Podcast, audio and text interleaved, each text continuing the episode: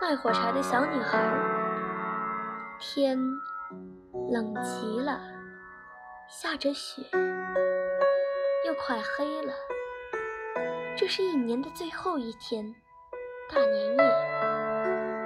在这又冷又黑的晚上，一个乖巧的小女孩赤着脚在街上走着，一双小脚冻得红一块青一块的。火柴了，卖火柴了！叔叔，阿姨，买一些火柴吧。可是谁也没买过他一根火柴，谁也没给过他一个硬币。可怜的小女孩，她又冷又饿，哆哆嗦嗦地向前走。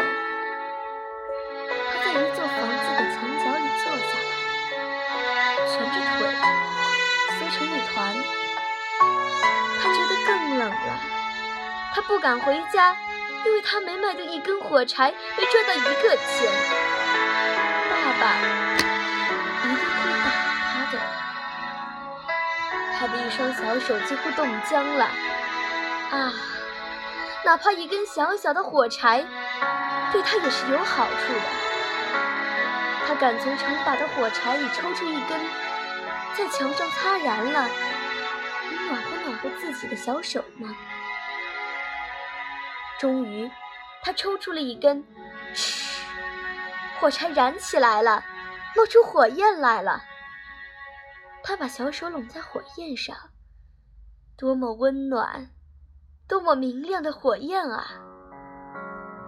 可是，火柴很快就熄灭了。嘘，在墙上又擦着了一根火柴。这一回，火柴把周围全照亮了。